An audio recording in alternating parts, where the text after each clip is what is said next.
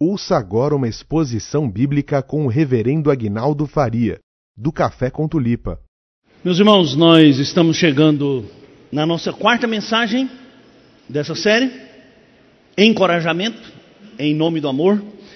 É uma série, como nós anunciamos lá três semanas atrás, quatro, é uma série de mensagens baseadas na carta que Paulo escreveu a Filemon.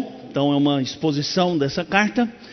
É, não tão detalhadamente como poderíamos fazer, mas aprofundando um pouquinho o nosso olhar sobre as lições dessa pequena carta, que às vezes passa despercebida aos nossos olhos, com seus apenas 25 versículos. Às vezes a gente dá uma lida assim, numa sentada, e não percebe a riqueza do que o apóstolo Paulo nos ensina nessa carta. Então, nas três primeiras mensagens, nós falamos sobre nós como encorajadores. O apóstolo Paulo se apresenta como prisioneiro de Cristo Jesus, e nós então propusemos aos irmãos que o apóstolo Paulo nos desafia a sermos encorajadores independentemente da posição em que nós estejamos. Se Paulo preso podia encorajar um irmão a agir conforme um discípulo de Cristo deve agir, nós também podemos fazer isso. Na segunda mensagem, nós falamos sobre a necessidade de usar nossas palavras para encorajar as pessoas. Como às vezes o nosso falar é tão desestimulante. Na verdade, precisa ser o contrário. O apóstolo Paulo, ao escrever para Filemão, o elogia por suas virtudes, pelo seu trabalho, por sua dedicação, e nós também precisamos aprender a fazer das nossas palavras instrumentos para abençoar as pessoas. Como Tiago diz na sua carta, nossas palavras são poderosas, mas não é um poder mágico, é um poder místico. É o poder de estimular ou de simplesmente derrubar com as nossas críticas. Semana passada, nós chegamos ao cerne do pedido que o apóstolo Paulo fez a Filemon, e ele faz o pedido a, Paulo, a Filemon para que ele receba o escravo fugido Onésimo em nome do amor. Então o apóstolo Paulo deixou claro que a força que move um cristão, a força que promove o encorajamento na comunidade da fé é o amor. O apóstolo Paulo diz: Olha, Filemão, eu podia mandar, mas eu preferi pedir em nome do amor, porque só o amor legitima as nossas ações. Para quem ainda não estava, esteve aqui, a carta de Paulo a Filemon é uma carta que parece pessoal, mas não é pessoal. Ela é uma carta que foi endereçada a Filemon, mas foi também lida à igreja. Filemon era um líder da igreja, tinha um escravo que fugiu para Roma. Em Roma encontrou-se com Paulo, foi convertido ao Evangelho, o apóstolo Paulo o manteve por um tempo, mas chegou a hora do apóstolo Paulo reconhecer que aquela situação não podia permanecer assim, porque Onésimo, o escravo fugido, devia satisfação ao seu senhor Filemon. Então Paulo escreve uma carta, coloca nas mãos de Onésimo e o manda de volta para a cidade de Colossos, onde morava Filemon. Essa carta é um pedido do apóstolo para que Filemon receba aquele escravo fugitivo, o perdoe e, mais do que isso, reconheça nele, em Onésimo, um irmão, alguém que o Evangelho alcançou e que agora já não é mais um escravo, agora é uma pessoa preciosa, porque tornou-se um irmão em Cristo Jesus. Semana passada, nossa meditação baseou-se nos versículos 8 até o versículo 10. Hoje nós vamos meditar nos versículos 11, 12, 13 e 14, mas nós leremos a partir do versículo 8 para nós nos situarmos dentro do contexto. Então, diz assim o texto. Paulo escrevendo a Filemão: Pois bem, ainda que eu sinta plena liberdade em Cristo, para te ordenar o que convém, prefiro, todavia, solicitar em nome do amor, sendo o que sou, Paulo o velho, e agora até prisioneiro de Cristo Jesus. Sim, solicito-te em favor do meu filho Onésimo, que gerei entre algemas. Ele antes te foi inútil, atualmente, porém, é útil a ti e a mim. Eu te envio de volta, em pessoa, quero dizer, o meu próprio coração. Eu queria conservá-lo comigo, comigo mesmo, para em teu lugar me servir nas algemas que carrego por causa do Evangelho. Nada, porém, quis fazer sem o teu consentimento, para que a tua bondade não venha a ser como que por obrigação, mas de livre vontade. Nós sempre começamos com essa pergunta, né? Encorajamento para quê? E eu sempre respondo: Todos nós, em algum momento da nossa vida, precisamos ser encorajados. Mas não é ser encorajados por qualquer coisa, é ser encorajados para sermos, para nos tornarmos aquilo que Cristo quer que nós nos tornemos. Cristo morreu na cruz do Calvário para nos salvar da condenação eterna, mas para transformar a nossa vida. Então, nós, muitas vezes na nossa caminhada cristã, nos sentimos desanimados, desencorajados, eh, ficamos às vezes decepcionados com muitas situações e às vezes desistimos pelo caminho. É preciso, irmãos, que nós busquemos no Senhor, na Sua palavra, no que ela nos ensina, este encorajamento. E como toda semana eu falo, é, você não precisa de muito encorajamento para ir trabalhar, Basta pegar a fatura do cartão de crédito, que você vai se sentir bem encorajado, é, ou então olhar as contas lá na caixa do correio, é, conta de água, conta de luz e tudo mais. É, você não precisa de muito encorajamento, você que é estudante, para estudar, porque os seus pais vão ficar no seu pé o tempo inteiro. Você precisa estudar, menino, porque senão você não vai ser ninguém nessa vida. Estudo, estudo, estudo, estudo, e depois que você estuda, você descobre que não adiantou estudar tanto, você precisa estudar mais. Aí você precisa fazer uma pós-graduação, mestrado, doutorado, pós-doutorado e por aí vai. Mas, no que diz respeito à nossa vida espiritual, é fácil perder o ânimo. É, basta você ficar três semanas sem vir na igreja, que na quarta semana você vai pensar assim: ah, já passou três, né? Um a mais não vai fazer muita diferença. É difícil voltar ao ritmo, né? Depois que acaba as férias, agora que está acabando as férias, os irmãos estão chegando da praia, todo mundo moreninho, né? chegando do, do sítio, aí estão branquinhos, mas o fato é que a gente chega e é difícil, é difícil retomar aquela rotina diária que você tem, fervorosa, de ler a Bíblia, de orar. Então você precisa ser encorajado.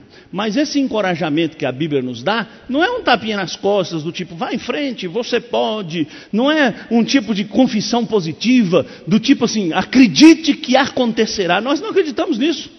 Nós acreditamos no encorajamento da palavra, que é aplicada ao nosso coração pelo Espírito Santo. E esse encorajamento que a palavra faz na nossa vida é sempre no sentido de nos empurrar, de nos instigar, de nos fazer pensar, de nos fazer refletir. Será que eu, que me declaro discípulo de Jesus Cristo, eu que cantei aqui hoje, que o Rei dos Reis governa sobre tudo, Ele é soberano. Será que eu, como súdito deste Rei soberano, na minha prática diária, cotidiana, nas coisas corriqueiras do dia a dia, demonstro ser o que eu professo aqui, o que eu digo aqui, o que eu canto aqui? Então, é, não estou falando do encorajamento que é simplesmente um incentivo emocional. Não é simplesmente um encorajamento no sentido de dizer para você, vai que você pode. É um encorajamento no sentido de olhar a Escritura e perguntar na Escritura como nós devemos agir e reagir e viver como um discípulo de Jesus Cristo. Eu já usei aqui alguns exemplos, né? Uh, eu sempre introduzi nossas mensagens. A primeira mensagem com o exemplo de Farel, Guilherme Farel, que encorajou Calvino a ficar em Genebra trabalhando, lançando sobre ele uma maldição. E aí eu disse: esse é um, é um encorajamento um pouco heterodoxo, mas tudo bem, aconteceu, está registrado. Depois falei do encorajamento que a igreja, pequena igreja do interior da Inglaterra, fez ao seu pastor John Fawcett que tinha sido convidado para pastorear uma grande igreja em Londres e queria ir para lá porque a situação financeira lá em Londres era melhor. Ele tinha muitos filhos, mas os irmãos reunidos no dia da despedida choraram e pediram para ele ficar e ele ficou e compôs aquele belíssimo hino que está no nosso cenário, hino 183, que eu esqueci o título agora, mas você olha aí. E semana passada nós usamos a ilustração da carta que Jonathan Edwards escreveu para o seu filho, para encorajar o seu filho a lutar por uma vida fiel ao Senhor.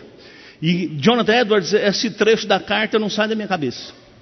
Disse para o seu filho assim: Não descanse enquanto você não der sinais evidentes de que você nasceu de novo em Cristo Jesus.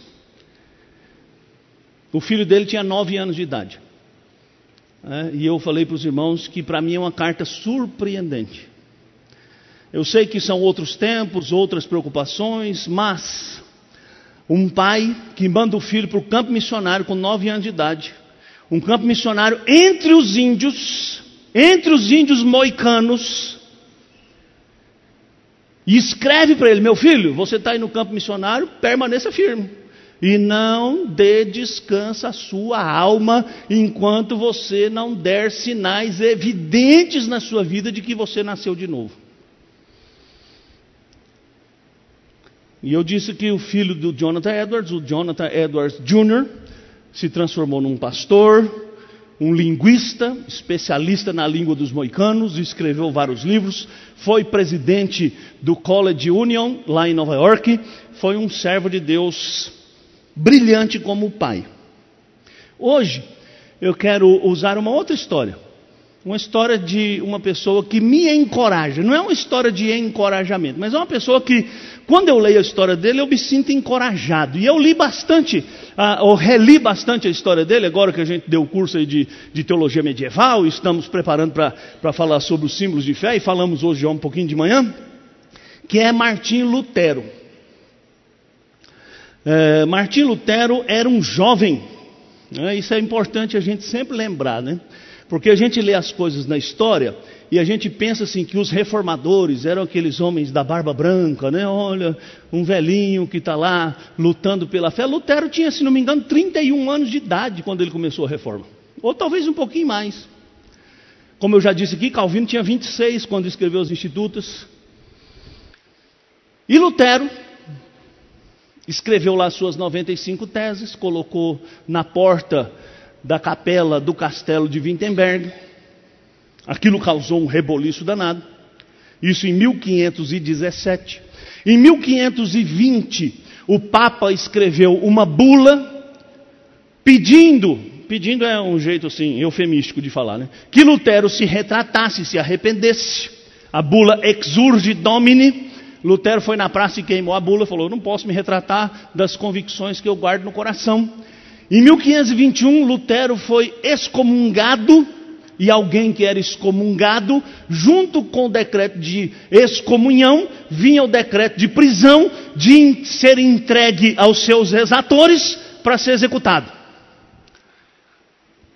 As coisas políticas lá na Alemanha não estavam é, muito favoráveis a Roma, então Lutero não foi preso. Mas em 1521, o imperador, o sacro imperador, Carlos V, convocou uma dieta. Não é dieta para emagrecer, gente. Dieta é uma reunião dos líderes eclesiásticos para discutir um, um tema teológico. Então, essa dieta na cidade de Worms tinha, entre vários propósitos, discutir as opiniões de Lutero. Pensa bem, Lutero já estava excomungado, condenado à morte. A dieta começou no dia 27 de janeiro de 1521 e Lutero ainda não tinha sido convocado. E quando foi convocado, no mês de março, Lutero não quis ir, até que um dos membros do conselho, que era o seu apoiador, conseguiu um salvo-conduto do imperador para ele ir. Olha, pode vir que ninguém vai te matar. E Lutero foi. No dia 17 de abril de 1521, Lutero teve a primeira audiência. E o imperador exigiu que Lutero se retratasse. E Lutero era um homem humilde. Lutero disse: Majestade, eu preciso pensar nisso. Preciso pensar no que o senhor está me pedindo. Me dá um prazo até amanhã. No dia 18 de abril, Lutero compareceu e leu um documento. Eu não vou ler o documento aqui porque ele não é muito extenso, mas o documento em que ele declarava não se retratar. Acontece que Lutero, que não era bobo nem nada, deixou o tema assim meio meio assim, né? O povo sem saber. Isso é uma retratação ou não é uma retratação? Teve um debate lá se era uma retratação, se não era retratação. Então, um dos cardeais que estava lá presente intimou Lutero a dizer com clareza se ele renunciaria ou não às suas posições. E aí, eu trouxe aqui o registro das palavras finais de Lutero, que você já conhece. A menos que se me convença por testemunho da Escritura, ou por razões evidentes, posto que não creio no Papa nem nos concílios somente, já que está claro que eles têm se equivocado com frequência e têm se contradito entre eles mesmos, estou acorrentado pelos textos escriturísticos que tenho citado. E minha consciência é uma escrava da palavra de Deus. Não posso, nem quero retratar-me em nada, porque não é seguro, nem honesto, atuar contra a própria consciência. Que Deus me ajude. Amém. Irmãos, isso é muita coragem. Diante do imperador, diante de todos os prelados, de todas as autoridades, já excomungado, condenado à morte, a sentença da dieta de, de, de Worms foi reafirmar a excomunhão de Lutero e reafirmar que ele deveria ser entregue para ser morto. Lutero foi colocado numa carroça e levado de volta para Wittenberg, no dia 26 de maio. E ele só não morreu porque o seu protetor o sequestrou na estrada. E o levou para um castelo e o manteve nesse castelo durante um ano sob a sua guarda. Ler essa história, irmão, me anima, sabe por quê? Às vezes a gente acha que é difícil ser fiel ao Senhor nos dias em que a gente vive, não é? A gente fala assim: ah, mas está tudo muito decadente. A sociedade está muito decadente, é muita imoralidade, ah, é muito pecado. E é verdade, é verdade. É difícil pregar o Evangelho porque as pessoas resistem, as pessoas têm ah, uma visão pluralista, as pessoas dizem: olha, não existe verdade, essa aí é a sua verdade, isso é bom para você, mas isso não é bom para mim. Isso também é, é assim mesmo. É difícil pregar o Evangelho, mas eu tenho certeza que nenhum de nós aqui está condenado à morte. Nenhum de nós precisa ser protegido por uma guarnição militar. Nenhum de nós é obrigado a ficar calado Pode falar, pode questionar, pode debater respeitosamente, é claro, como a Escritura nos ensina, humildemente, como a Escritura nos ensina, e muitas vezes, irmãos, nós deixamos de fazer o que é certo porque somos intimidados pelas circunstâncias. Então, o tema da nossa mensagem de hoje é: faça o que é certo. É o que Paulo está dizendo para Filemão. Filemão, eu estou te enviando Onésimo. Ele é seu escravo. Ele fugiu. Ele te deu prejuízos. Mas ele é agora um irmão. Eu já te pedi que você, em nome do amor, o acolha. E agora, Paulo alista outros argumentos. E é sobre esses argumentos que eu queria compartilhar com você. Para que você e eu também sejamos encorajados a fazer o que é certo, mesmo quando todo mundo está fazendo o que é errado. Mesmo que a sua vida esteja sob ameaça, e felizmente a vida de ninguém aqui está sob ameaça. Lutero, mesmo sob ameaça de morte, ou melhor, mesmo sentenciado à morte, não se calou e disse: Eu não vou me retratar, porque não é certo rejeitar o que a palavra de Deus diz. E não foi, irmãos, senão com muitas dificuldades, com muitas dores, que aquele homem sobreviveu e Deus usou.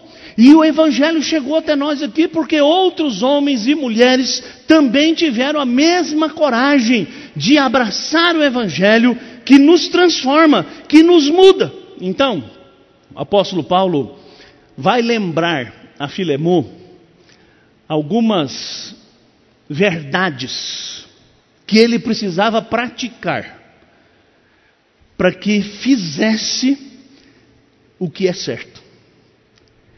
E Filemão estava numa posição muito parecida com Lutero. Porque ele tinha todo o direito de prender aquele escravo, de castigar aquele escravo. Alguns dizem até que um proprietário de escravo podia matar o seu escravo sem sofrer nenhuma reprimenda, porque um escravo, como eu já disse aqui, era uma propriedade, era uma coisa. Mas Filemão era um homem crente. E não interessa se todo mundo faz alguma coisa e considera certa, um discípulo de Jesus tem valores diferentes. E esse, eu creio, é o nosso grande desafio nos nossos dias. Vivemos numa sociedade que grita aos nossos ouvidos valores e costumes contrários ao que nós encontramos no Evangelho. E nós precisamos resistir.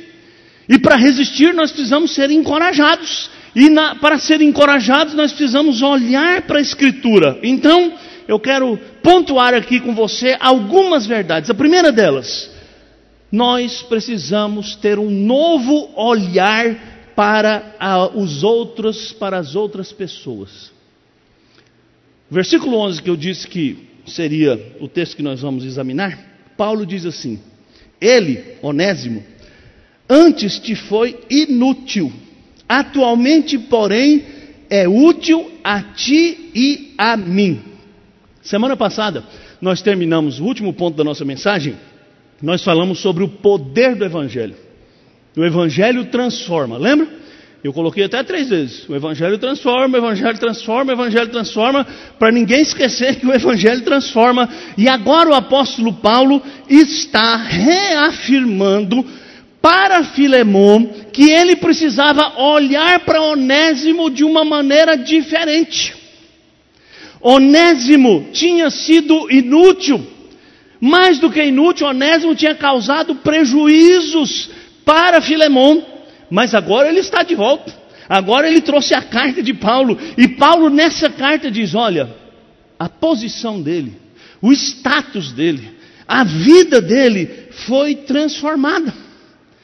E se o Evangelho o transformou, você, Filemão, precisa olhar para ele de um novo modo. Você precisa olhar para ele não como alguém que lhe causou um dano, não como alguém que lhe deu um prejuízo, não como alguém que o angustiou, que o afligiu. Irmãos, é fácil você olhar para as pessoas assim?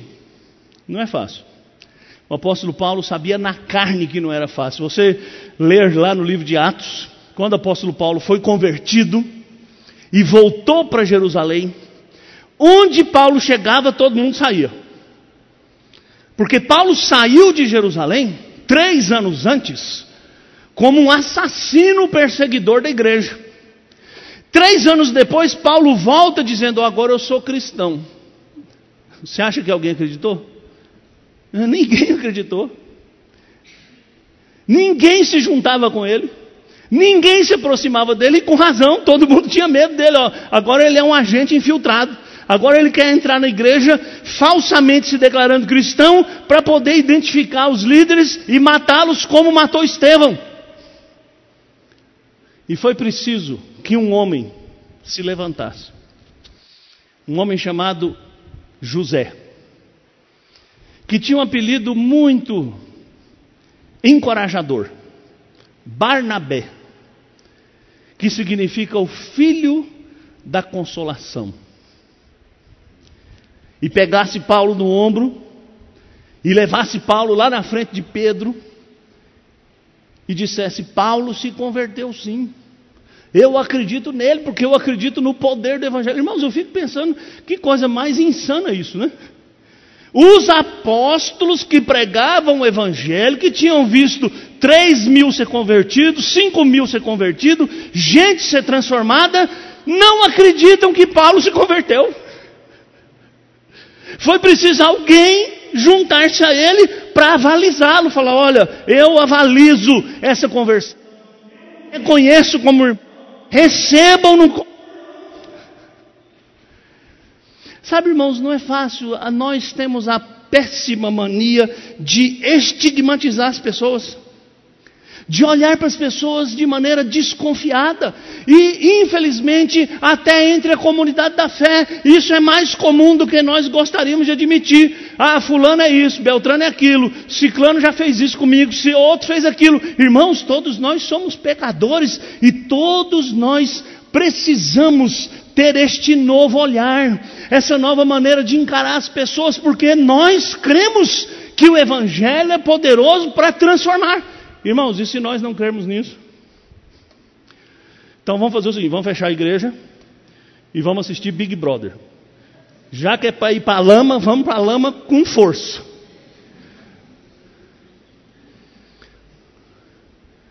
Mas é o contrário. Paulo está escrevendo para Filemão para apresentar o novo Onésimo. Não é mais o escravo fujão, é o irmão. Não é mais o inútil, é o útil. E Paulo dizia: ele já é útil para mim, e agora ele vai ser útil para você também. Olha que poder, que bênção, que maravilha o Evangelho faz na vida das pessoas. Por isso é que eu já disse aqui várias vezes: se você ama as pessoas com quem você convive. E essas pessoas com quem você convive, na família, no trabalho ou em qualquer lugar, ainda não conhece o Evangelho, você precisa, meu irmão, se você crê no Evangelho e no poder daquilo que ele faz e de como ele transforma a vida da pessoa, porque sua vida foi transformada, você não pode se calar. Você tem que falar.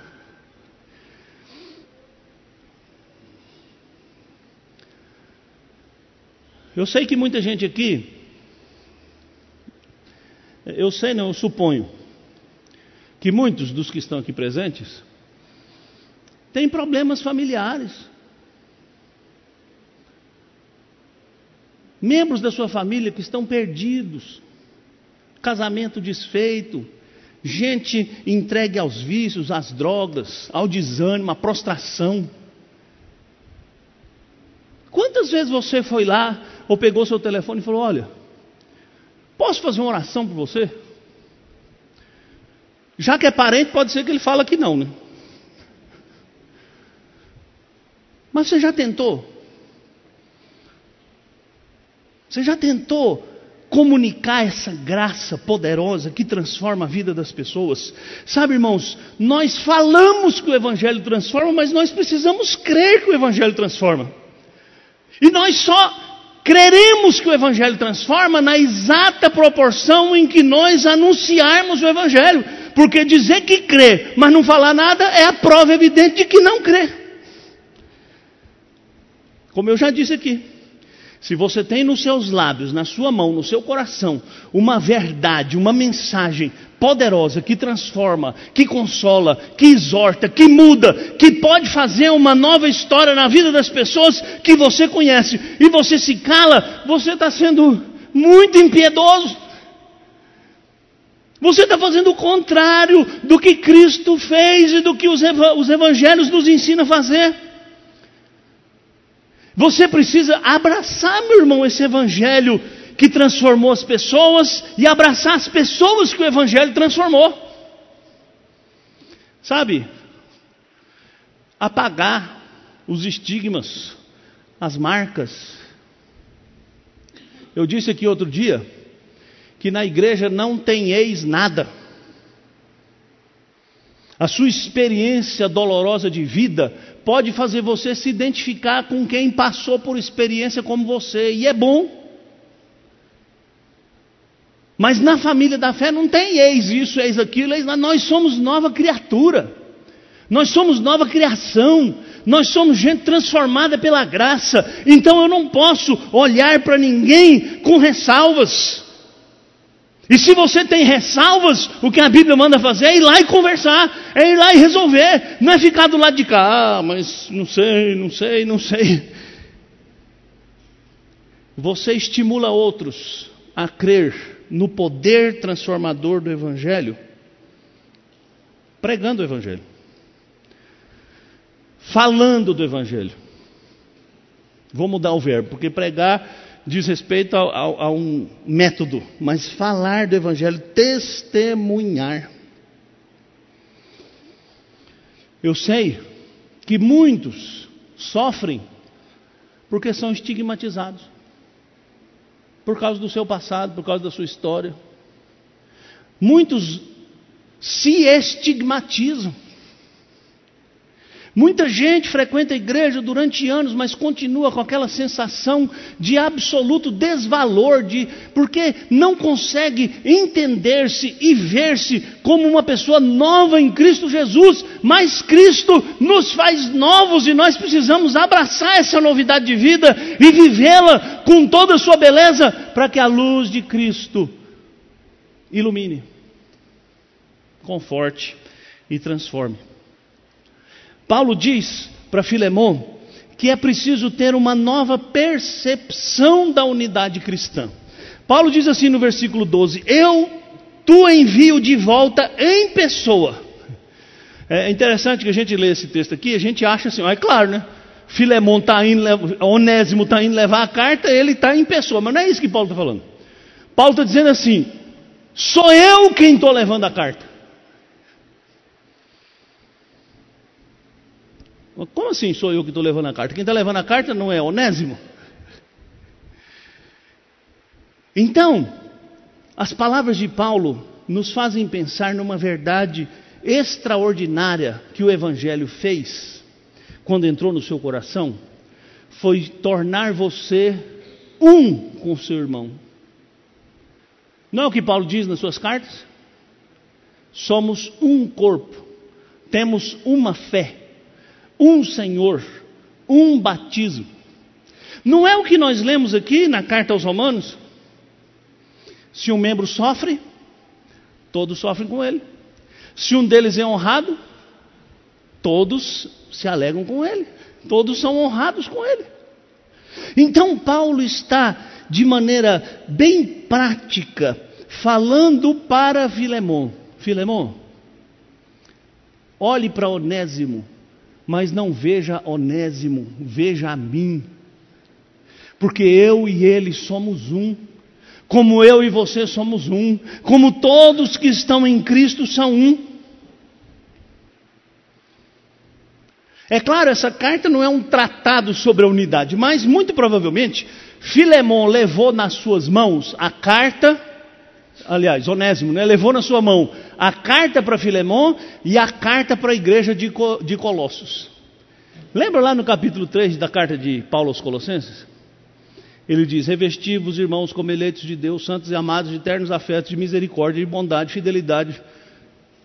E acima de tudo, esteja o amor, que é o vínculo perfeito, que é o vínculo que nos torna um então o apóstolo Paulo está dizendo para Filemão que ele precisa ter uma nova percepção desta unidade cristã. A unidade cristã, irmãos, não é afinidade social. A unidade cristã não é afinidade religiosa. Olha, nós temos unidade porque nós gostamos da mesma igreja, nós gostamos do mesmo estilo de culto, nós gostamos das mesmas músicas, nós frequentamos os mesmos lugares, nós somos mais ou menos equiparados socialmente, então nós podemos andar juntos. Não, isso não é afinidade, isso não é unidade cristã, isso é sociabilidade. Mas o que nós somos em Cristo é muito mais do que isso. Nós somos um corpo em Cristo. E Paulo acrescenta: ao receber Onésimo, você está recebendo meu coração. Irmãos, isso é uma verdade radical para os nossos dias. Porque nos nossos dias nós vivemos numa sociedade absolutamente individualista.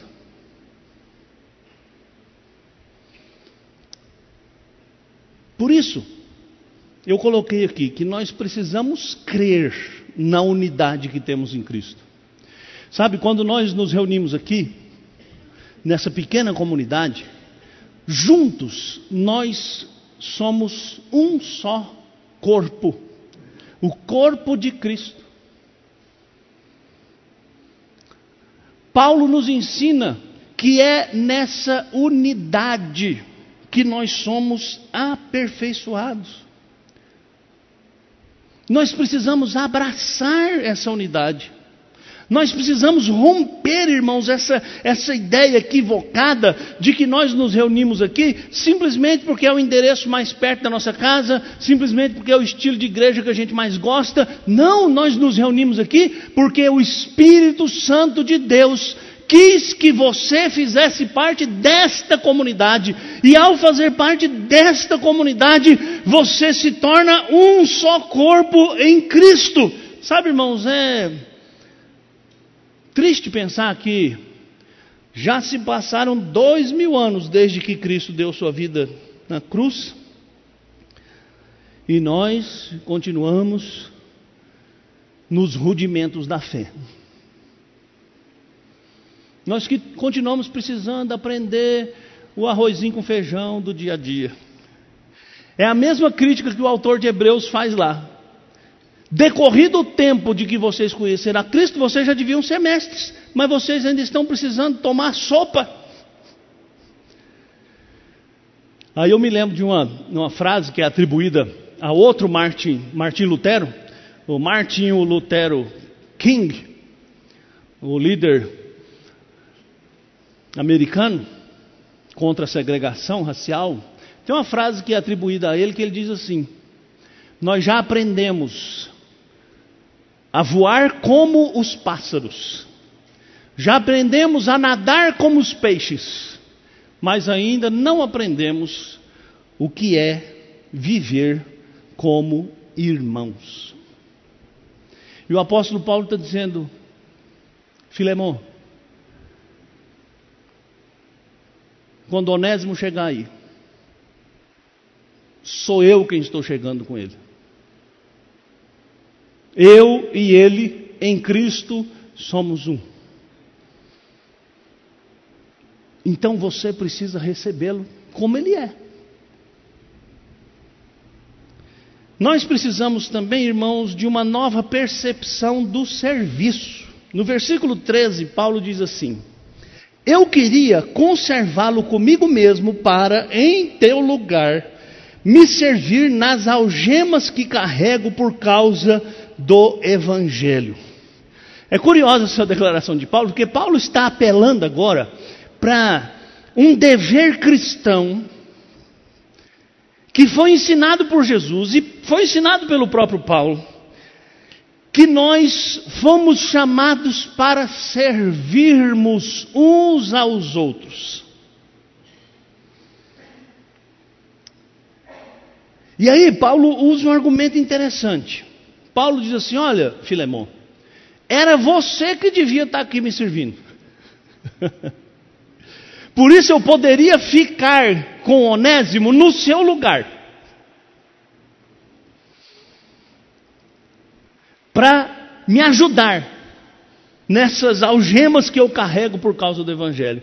O apóstolo Paulo está apelando a um princípio que Filemão, como líder da igreja e como crente, sabia muito bem.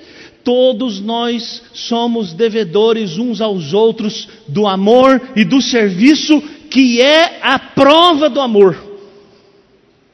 Sabe, todos nós, irmãos, você e eu, fomos chamados por Cristo da morte para a vida e fomos chamados para servir. Paulo está sendo servido por Onésimo. E agora ele declara: Olha, eu quero, podia permanecer com ele, porque você deveria me servir e você me serve através dele. Todo cristão, irmãos, é chamado para servir. E viver sem servir é ignorar o nosso chamado. Viver para servir é também um gesto de humildade, é reconhecer: eu preciso de você. E essa é uma declaração subversiva nesse mundo individualista que a gente vive. Porque o mundo que a gente vive diz: você não precisa de ninguém. E ninguém tem nada a ver com a sua vida, mas a partir do momento que você se torna um cristão e você é unido ao corpo de Cristo e você é recebido na comunidade da fé, você precisa ter a humildade de reconhecer que precisa das pessoas que Deus colocou na sua vida. Eu preciso dizer, eu estou pronto para servir você. Essa é uma declaração explosiva, irmãos, porque nós vivemos na era do egoísmo. Cada um quer ser servido e não servir. Paulo está dizendo para Filemão que ele precisa entender que servir um irmão na sua necessidade é um privilégio. Mas nós que somos pecadores, nós que temos um coração ainda cheio de orgulho, abominamos o serviço. Olhamos para o serviço como se fosse uma degradação da nossa dignidade. Porque no nosso, no nosso próprio sistema da nossa sociedade, quem está na, no topo da pirâmide social é quem é servido não é quem serve. Mas a pirâmide cristã é invertida. Jesus declarou isso categoricamente. Quem quiser ser o primeiro, seja servo de todos. Então a vocação de um discípulo não é ser servido, é servir é ser útil, é ser benção, é estender a mão, é ajudar, é consolar. Você foi chamado para servir, irmão. Ninguém nessa igreja, nenhuma, foi chamado para assistir. Você foi capacitado para servir. Paulo diz na carta aos Efésios que quando Jesus subiu e assumiu o governo do universo, ele deu dons aos homens. Para quais homens ele deu dons? Para todos os seus discípulos. E para que ele deu dons aos seus discípulos? Paulo continua dizendo na carta aos Efésios, no capítulo 4: para que cada um, dando a sua justa cooperação, promova o crescimento do corpo de Cristo e sabe por que muitas vezes a igreja é deformada?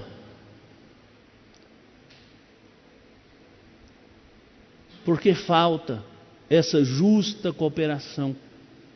E você sabe que quando você tem alguma restrição de um membro ou de uma função, os outros membros e as outras funções têm que suprir aquela deficiência, não é assim? Então, quem enxerga pouco, ouve melhor, tem olfato melhor. Mas não precisava ser assim, se todos os sentidos estivessem em pleno funcionamento. Então a igreja sofre quando você, que foi chamado para servir, que foi capacitado para servir, não serve. Cruza os braços adota aquela profissão que eu já falei aqui, que é a pior profissão do universo, que é comentarista de futebol. Né? Que é falar de serviço feito. Falar de serviço feito é uma beleza. Duro é fazer o serviço. Você será julgado pelo seu serviço.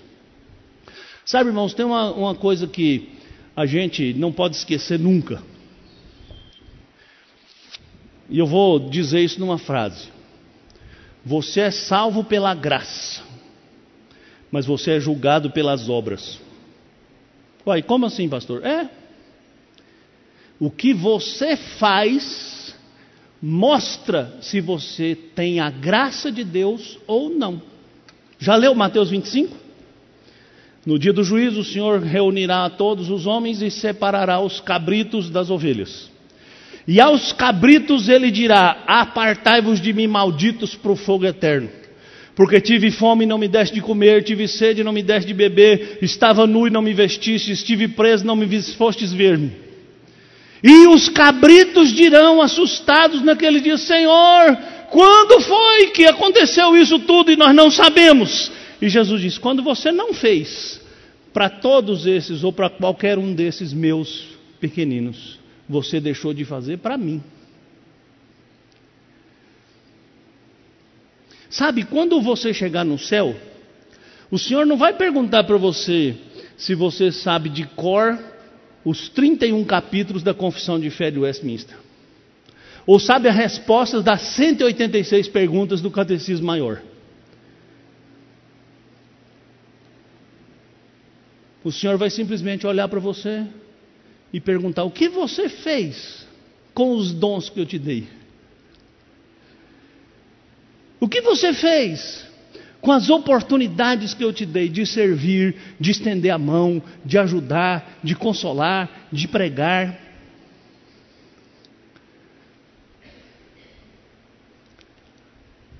O Senhor não vai investigar suas convicções teológicas, o Senhor vai investigar suas obras, por uma razão muito simples.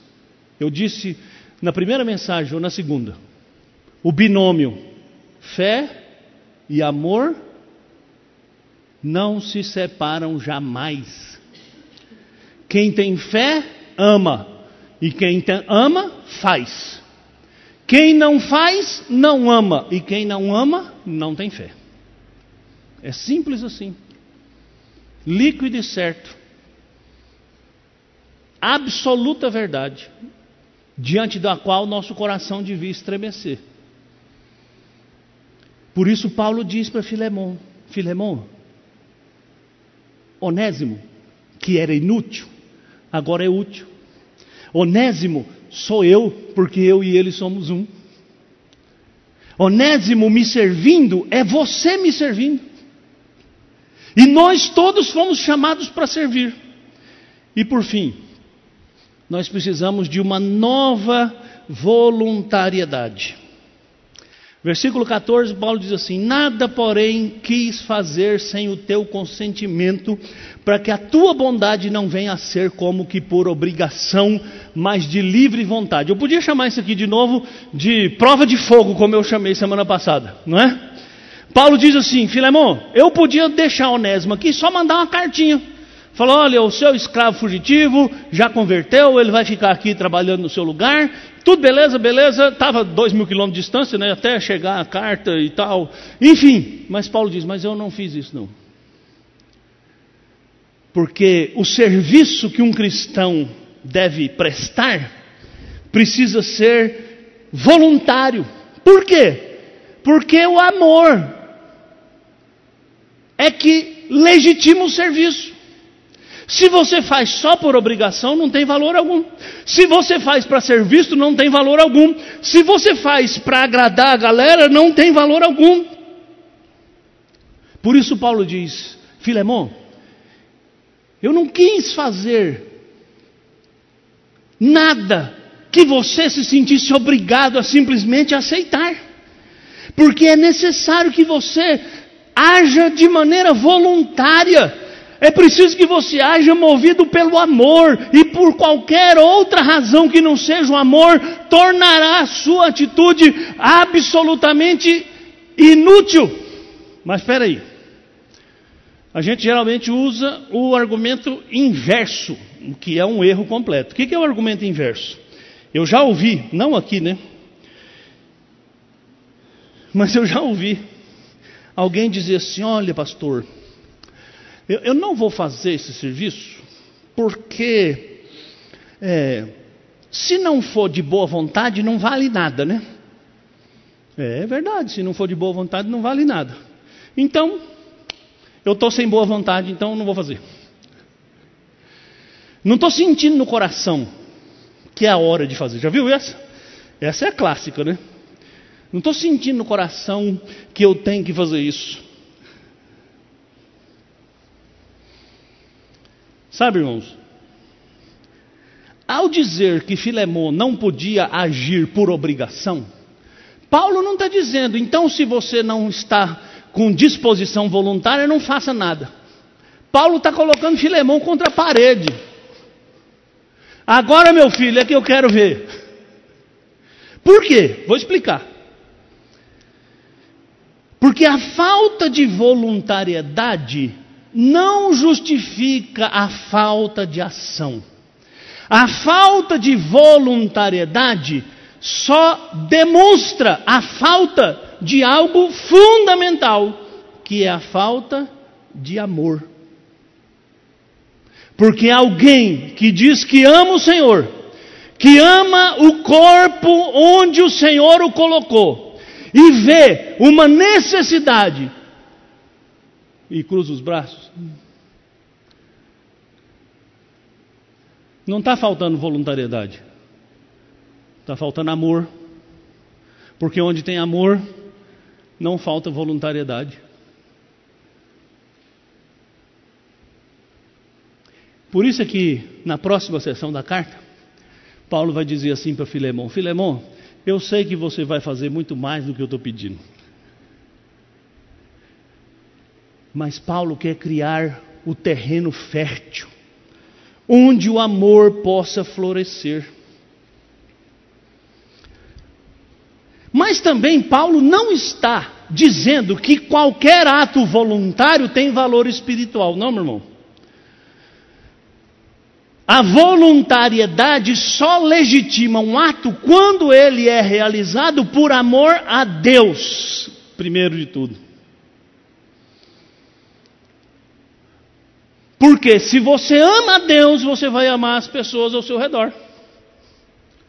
Mas tem muita gente que faz atos voluntários, mas que não é por amor a Deus.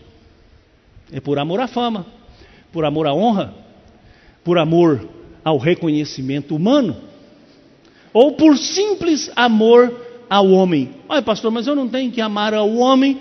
Sim, mas meu amor às pessoas tem que ser o reflexo do meu amor por Deus.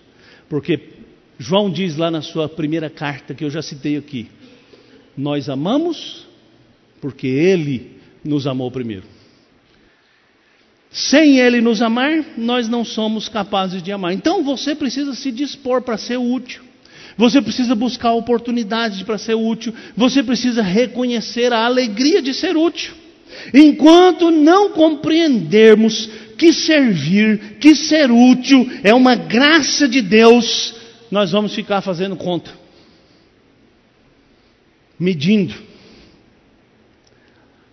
Mas quando nós entendermos que servir faz parte da nossa identidade, do nosso DNA, como discípulos de Jesus Cristo, que disse e que deu exemplo ao lavar os pés dos seus discípulos e ordenou a eles que eles deveriam lavar os pés uns dos outros, fazendo o serviço mais humilde e mais humilhante que a sociedade possa dizer que é, Jesus estava dizendo: é no serviço que você mostra quem você é.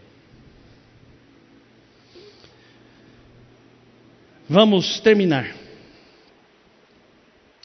encorajando. Quatro declarações que eu quero fazer aqui para você pensar na cama, sem ver o Big Brother. Primeiro, você está se sentindo desanimado? Todos aqui precisam da sua cooperação. Não se omita, meu irmão.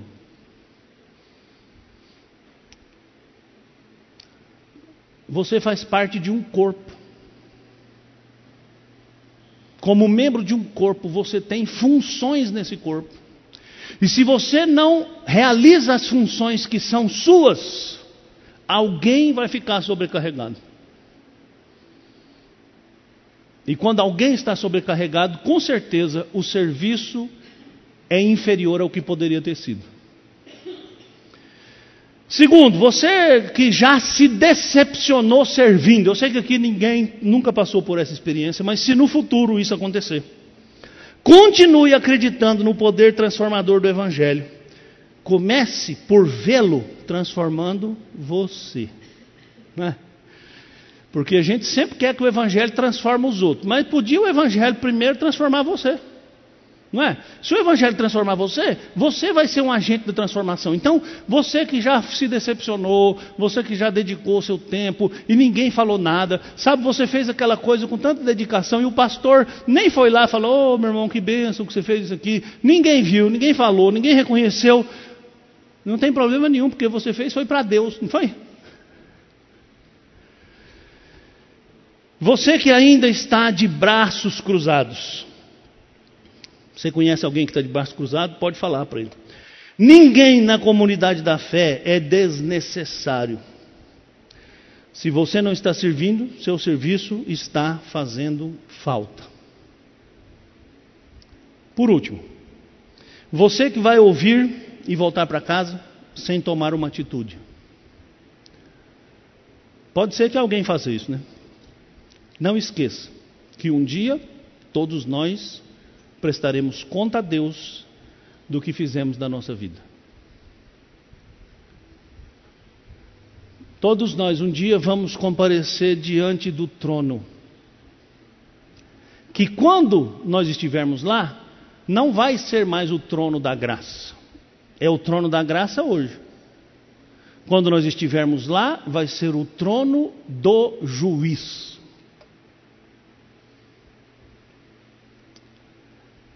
E o que o juiz vai investigar, como eu já disse aqui, é o que você fez da sua vida. As escolhas, o serviço, a entrega. Não esqueça disso, irmão. Sabe, a gente vive a vida como se nunca fosse morrer. Mas nós vamos morrer. E quando nós morrermos, nós prestaremos conta a Deus do que nós fizemos com a nossa vida. Que Deus tenha misericórdia de nós. Vamos orar. Senhor, em nome de Jesus, eu te peço, mais uma vez, tem misericórdia de nós. Encoraja-nos, pela verdade da tua palavra, a ter um novo olhar, a ter uma nova disposição para o serviço a ter uma nova convicção do poder do Evangelho,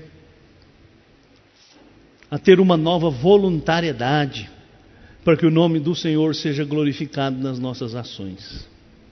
Perdoa-nos quando nos faltam todas essas virtudes e opera em nós, o Senhor mesmo, pelo teu Espírito, em nome de Jesus. Amém.